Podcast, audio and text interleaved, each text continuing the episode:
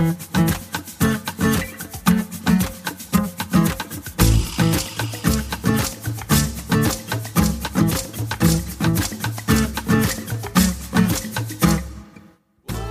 unserer heutigen Episode vom Agrando Couch Talk geht es ums Thema Humus und seine Bedeutung für die Landwirtschaft, aber auch die gesamte Gesellschaft.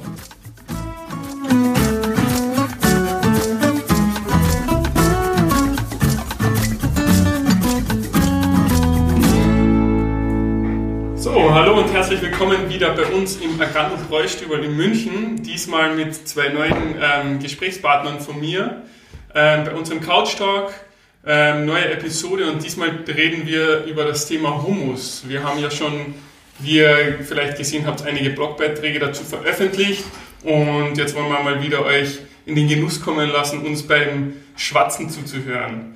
Ähm, diesmal eben zwei neue Gesprächspartner, Moritz und Franz, zwei Werkstudenten bei uns und ähm, jetzt wäre es cool, wenn ihr euch einmal vorstellen könntet. Genau, Servus, ähm, ich bin der Moritz bin jetzt Werkstudent hier und schreibe meine Masterarbeit bei Agrando und bin seit fünf Wochen hier und freue mich auf die Zeit und heute auf ein interessantes Gespräch. Ja, ich habe zusammen mit Moritz hier angefangen. Ähm, wir haben den gleichen Weg hinter uns gebracht, waren beide in Göttingen, haben da Agrarwissenschaften studiert, haben dann danach nochmal Betriebswirtschaften in Frankfurt studiert und äh, haben jetzt die optimale Möglichkeit hier bei Agrando unsere beiden Studiengänge in der Masterarbeit zu kombinieren und sitzen jetzt hier im Business Development. Sehr cool. Also wir freuen uns auf jeden Fall über die Verstärkung und darüber, dass es ein bisschen ähm, was Neues gibt.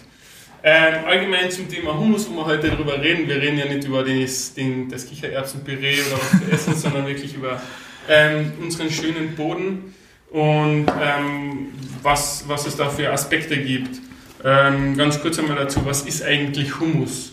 Ähm, ja, Humus ähm, ist der Boden, ja, die organisch abgestorbene Masse, die über, ähm, äh, über die Bakterien im Boden und Mikroorganismen zersetzt wird und in Humus umgewandelt wird. Im Groben. Und das ist äh, Nährstoff für die Pflanzen, um darauf äh, Weizen, sonstige Sachen anzubauen. Ich genau. habe dem nichts hinzuzufügen. Sehr schön. Ja, es gibt ja eben diesen ähm, den Humus unterteilt man dann ja noch in den Nährhumus, in Dauerhumus, ähm, der unterschiedliche ähm, Funktionen im Boden übernimmt. Ähm, ganz wichtig, Ton-Humus-Komplexe hat ja wahrscheinlich schon, also wir haben das sicher im Studium gehört, hat aber heutzutage auch jeder Landwirt schon einmal gehört. Ähm, und gerade wenn wir beim Thema Landwirtschaft sind, was uns ja betrifft, ähm, ist es ja, gibt es ja immer die Frage, okay, welche Rolle spielt jetzt der, der Humus an sich? Wir kennen die Rolle, okay, wichtig Humusgehalt im, im Acker für die Bodenfruchtbarkeit. Ähm, aber es gibt ja auch noch ähm, quasi eine andere Rolle, die wir bisschen in unseren, in unseren Blogbeiträgen beleuchten. Eben die Rolle, dass es eine Chance für die Landwirtschaft ist, um quasi ähm, ja, ein positives Image mehr zu gewinnen als, als Klimaschützer noch zusätzlich. Wie könnte denn das funktionieren, Franz? Ja, das ist äh, eigentlich relativ simpel. Wir können uns den Humus ja auch als äh, CO2-Speicher vorstellen.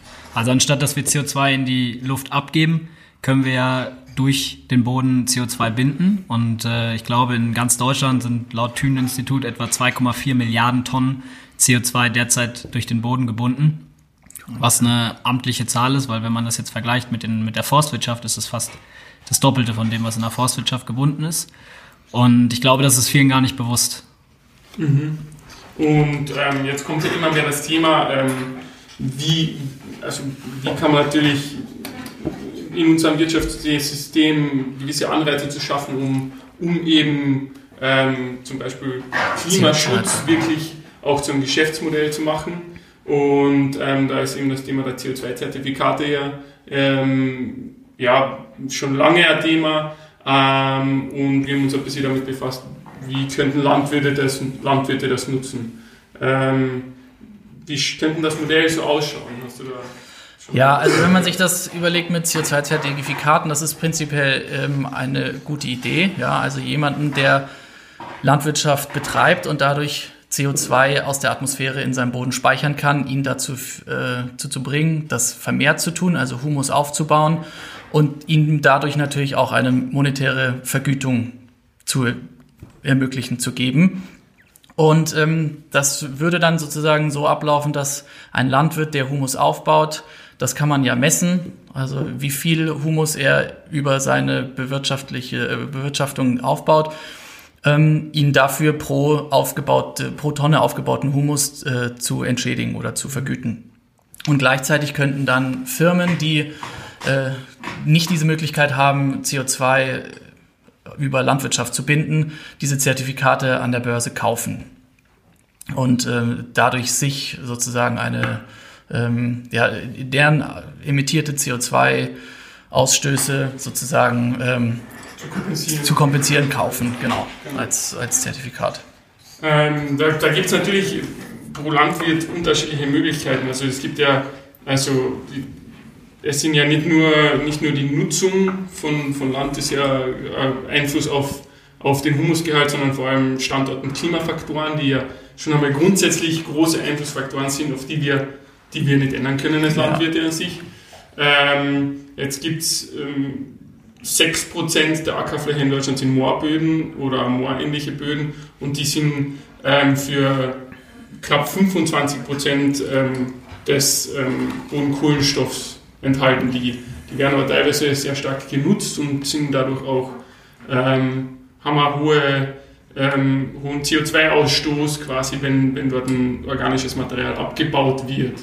Ähm, die Landwirte hätten dann natürlich theoretisch die Möglichkeit zu sagen, okay, wir nehmen das aus der Nutzung oder wir nutzen das auf andere Art und Weise und sparen dazu einerseits, einerseits ja CO2-Ausstoß CO2. ein und, und vielleicht können wir sogar Humus aufbauen und dadurch haben die eigentlich noch größere Möglichkeiten als Landwirte, die jetzt auf anderen Standorten ähm, wirtschaften. Seht ihr darin eine, Ungerechtigkeit oder ist das eigentlich, sag mal, okay, man, gesamtgesellschaftlich ist, das, ist es unterm Strich besser und deswegen ist es eigentlich jetzt nicht das Problem an sich, weil es eh für alle besser ist, wenn die, wenn die Flächen besonders geschützt werden.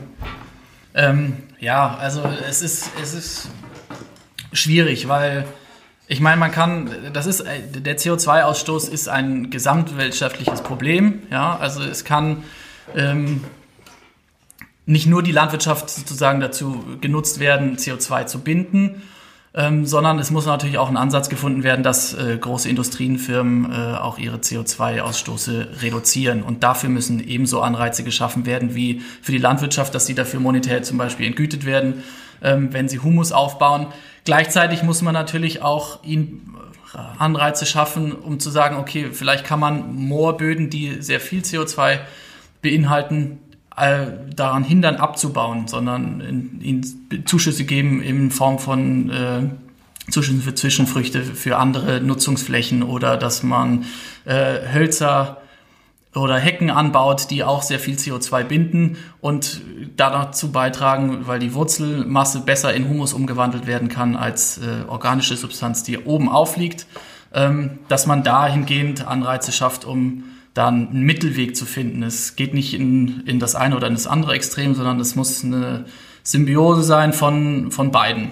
Mhm. Also quasi einfach das Thema der Landnutzungsänderung, also die klassische genau. großflächige ähm, ja, Monokultur ein bisschen zu durchdringen wieder und zu sagen, okay, mach da Agroforst oder, oder habe andere Nutzungssysteme genau. auch ein bisschen Richtung Biomasse in dem Bereich. Ähm, das ist ja gerade in Ostdeutschland ähm, ist das gemessen worden, dass da eben durch die Landnutzungsänderungen, die, die extreme Landnutzungsänderung in den letzten Jahrzehnten, ähm, viel Bodenhumus abgebaut wurde.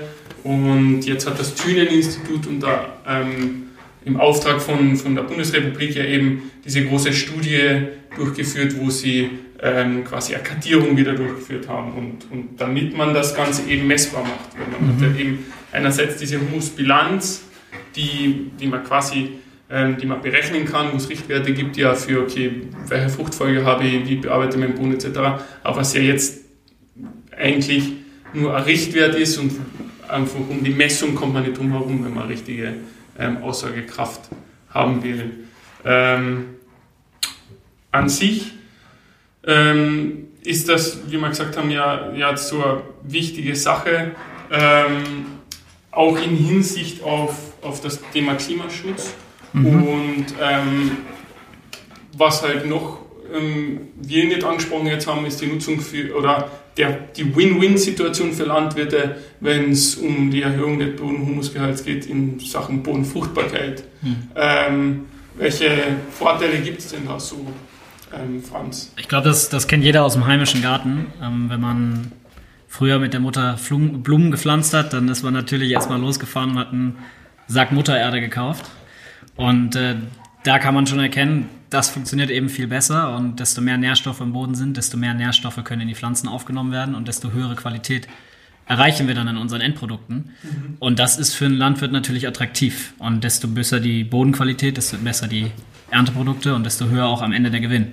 Mhm. Das nehme ich an, hast du mit Win-Win dann gemeint. Genau, und eben das Thema ja, CO2-Speicherung. Ja, CO2-Speicherung, aber das führt ja dazu, diese Humuskomplexe sind ja ähm, gerade, haben eine hohe Wasserhaltefähigkeit oder führen dazu, dass der Boden eine höhere Wasserhaltefähigkeit hat. Und ja. gerade wenn man wieder eben dieses ständige Thema, okay, Klimakrise, ähm, dadurch passiert es ja auch, wie wir es letztes Jahr gesehen haben, die extremen äh, Dürren zum Beispiel in, in großen Teilen Deutschlands, wo es dann wirklich einen großen Unterschied machen kann, wenn man ähm, die Wasserhaltekapazität im Boden erhöht hat. Und wenn es ein, zwei Tage sind, kann das oft schon einen riesen Ausschlag geben über, über ähm, ja, Leben oder Sterben wirklich. Ja.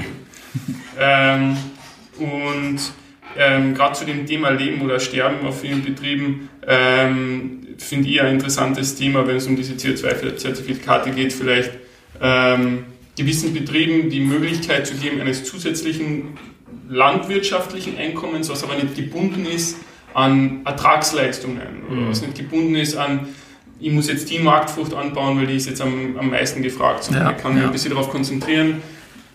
Ja, ich wäre einfach, es ist einfach ein bisschen irgendwie ein anderer Geschäftszweig insgesamt. Ja. Ich kann sagen, ich verwende weniger Mineraldünger, ähm, kombiniere organischen Dünger insgesamt mit Humusmanagement, mit Nährstoffmanagement an sich. Das, das gehört ja zusammen, ich habe ja die Nährstoffe schon oft erwähnt. Ähm, und das bringt extrem viel für ähm, für einzelne Betriebe und auch vielleicht für, für ja, das Leben auf dem Land der, der Betriebe an sich. Ähm, was denkt ihr, was wichtig wäre, abgesehen von, von jetzt Kompensationszahlungen aus der öffentlichen Hand, aber von der Gesellschaft, was da eigentlich ein bisschen kommen könnte, um Landwirten unter die Arme zu greifen quasi, was uns allen hilft? Ja, ich würde einfach sagen, dass das generelle, das Bewusstsein der Gesellschaft dafür einfach äh, größer werden muss. Ja, bisher ähm, ist die Landwirtschaft äh, in einem, ja, würde man sagen, schlechten Image sozusagen, ja, über die ganze Pestizidgeschichte ähm, mit Glyphosat und solche Sachen. Also das Image der Landwirtschaft ist nicht, nicht derart gut, aber das könnte man durch solche Sachen eben wunderbar wieder etwas ins, in, in den Vordergrund rücken, ja, indem man einfach ein Bewusstsein dafür schafft, dass die Landwirtschaft nicht per se nur schlecht ist und äh, Glyphosat ausspritzt und solche Sachen, sondern dass sie auch äh, was dazu beiträgt, dass wir die Natur so, wie wir sie heute erleben und haben, äh, dazu beiträgt, die zu erhalten. Mhm. Und das ist ein maßgebender Schritt, den die Landwirte ähm, tun und gehen. Ja, und der muss mit der Gesellschaft gegangen werden. Dafür muss ein Bewusstsein geweckt werden. Ähm, und dann kann das, glaube ich, gut funktionieren. Mhm. Habt ihr eigentlich, Franz, das, das Thema bei euch in, in Göttingen im, im Studium schon einmal behandelt? Also ich denke mal, klar, Boden an sich ist immer ein Thema und, und Humus, aber auch schon in die Richtung, dass man gesagt hat, okay, was, wie schaut es eigentlich aus mit solchen ähm, Möglichkeiten? Mm, wir haben, wir haben sie getrennt betrachtet. Also wir haben zum einen das Thema Humus und Bodenkunde gehabt. Mhm. Ähm, wir haben aber auch über CO2-Emissionszertifikathandel gesprochen mhm. in, ich glaube, wie hieß er, Agrarpolitik. Irgendwie mhm. so ähnlich hieß das, ist das Fach. Ja, ist eine Weile her. ähm, und die Kombination dazwischen, die ist mir noch gar nicht so aufgegangen. Also das finde ich echt eine spannende Debatte jetzt, dass man sagt, okay, wir können auch aktiv CO2 binden und damit handeln, damit Geld verdienen. Ähm, ja, das ist für uns. Also es ist, neu. wie du vorhin angesprochen hast, diese, diese Win-Win-Situation. Ähm, zum einen baut der Landwirt natürlich Humus auf, um seine Ertragsfähigkeit seiner Pflanzen, die er ausbringt, zu erhöhen, um gleichzeitig auch noch CO2 zu speichern, wofür er monetär entgütet wird. Also, und das eine, wie du gesagt hast, ist unabhängig von dem anderen. Also ich kann ja Humus aufbauen und trotzdem äh, eine Dürreperiode haben und dann weniger einfahren an der Ernte und habe trotzdem aber äh, eine Kompensation über die monetären Zuflüsse der CO2-Zertifikate mhm. beispielsweise. Wobei dann lange Sicht wieder auf lange Sicht sehen, vielleicht diese Win-Win-Situation haben, dass ihr genau deswegen, weil ihr das gemacht habt, in Zukunft bessere Ernten einfahrt. Also, genau. Ja, klar. Mehr Wasser, mehr Nährstoffe ja, etc. Ja. Also auf lange Sicht, ich meine, dieser Prozess, der dauert äh, ziemlich lange. Also das, ja, das ist, ist, äh, auch wahrscheinlich über mehrere Generationen muss man das betreiben. Also um Humus, äh, ein Prozent Humus im, im, Boden aufzubauen, dauert es, was ja, war das? Wenn man, wenn man ein, ein wirklich, wirklich starke nach Genau, genau. Also Maßnahmen sind jetzt 8 Promille im Jahr. Ja. Natürlich die Frage wieder genau dieses Thema, okay, was für Standort, was für Klima etc. Genau, ja, also ich meine, da spielt der pH-Wert, die Temperatur, ja, Niederschläge, alles, alles, eine Rolle. Oder das ist halt ein langsamer Prozess. Genau. Aber ihr habt das gehabt, also wegen Thema Uni, also ich habe in, in Weinstefan beim Professor Hülsbergen, der da in dem Thema sehr, ähm, ja, wie ich fast sagen, Koryphäe ist, ähm, studieren dürfen und der hat uns das immer, immer so schön gezeigt, eben diese, was passiert in Lang, also Langzeitversuchen, was passiert, wenn man diesen, wenn man diesen ähm, Kohlenstoffgehalt aufbaut und da hat er immer gezeigt, dass es natürlich, es ist jetzt keine lineare Entwicklung, es ähm, es findet sich wieder ein Plateau ein. Das heißt, wenn ich, wenn ich das wirklich über Jahre hinweg mache, das machen ja Landwirte versuchen das dann teilweise über konservierende Bodenbearbeitung zu machen, was jetzt aber nur wirklich die obersten Bodenschichten betrifft. Genau. Ähm, wo, wo leider Gottes oft aufgegeben wird, bevor man eigentlich das nächste Plateau erreicht, wo dann wieder eine mhm. stärkere Mineralisationsleistung ähm, selbst im Boden losgeht und man wieder ähm, quasi auf ein höheres Ertragsniveau raufspringt. Ähm, aber wie du schon richtig gesagt hast, das dauert sehr lange und ähm, vielleicht ich bin ja auch, ich bin ja auch restrikt. Also ja, ich, ich, darf ja auch nicht äh, Unmengen an organischer Substanz beispielsweise aufs Feld tragen, um den ähm, Humus äh, zu erhöhen. Ja, also das sind 170 Kilo Stickstoff im Jahr, die ich ausbringen darf auf dem Hektar und auf drei Jahre sind es 560 Kilogramm. Ähm, so, deshalb ich kann den Humus nicht äh, unendlich fördern, ja, weil ich da auch natürlich Restriktionen mhm. habe. Mhm.